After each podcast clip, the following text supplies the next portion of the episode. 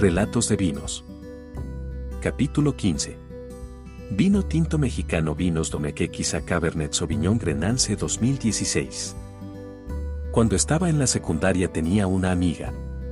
Entre comillas, porque solo nos saludábamos de lejos, llamémosle, Deyanira.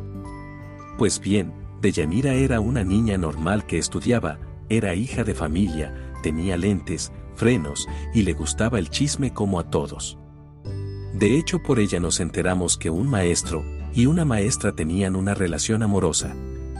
La relación amorosa fue que los vio comer juntos en un restaurante llamado La Vaca Negra en Puebla. El maestro se molestó tanto del chisme que incluso nos lo reclamó en la clase a todos de forma muy seria.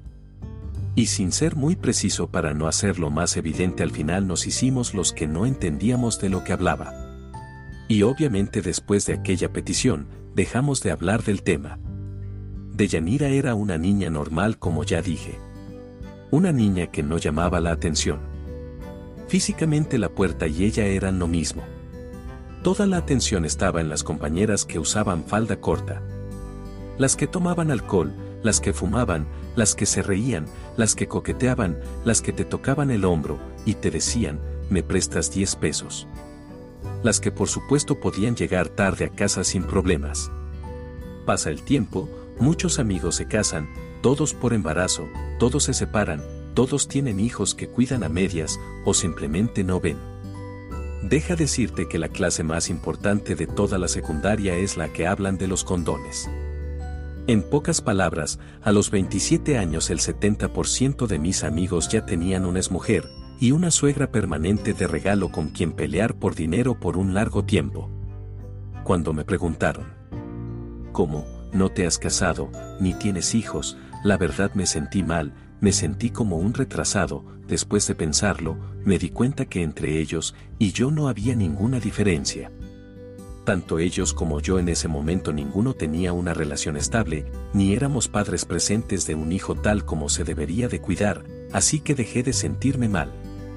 Pues bien, Deyanira, la niña que nadie le hacía caso, la que vestía infantil para una fiesta, la última mujer en pedirle noviazgo, finalmente toma un tratamiento. Y se vuelve hombre, y se convierte en un tipo más guapo y más sexy que cualquiera de nosotros y se casa con el maestro de la secundaria. ¿Cómo crees eso, querido Radio Escucha? Solo estoy jugando con tu imaginación. No, no es verdad. A Deyanira le tocó la suerte del patito feo, se vuelve una mujer que termina la universidad, trabaja como profesionista, no toma alcohol, ni se embarazó en un motel de 100 pesos, respeta su casa, es una mujer de buenos sentimientos, de buenos modales, e incluso se vuelve bonita.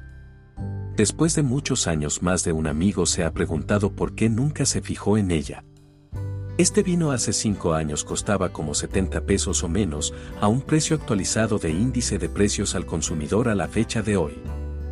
Debería costar cerca de los 80 pesos, dejémoslo en 100 pesos, pues bien, el precio actual oscila de 120 a 160 pesos.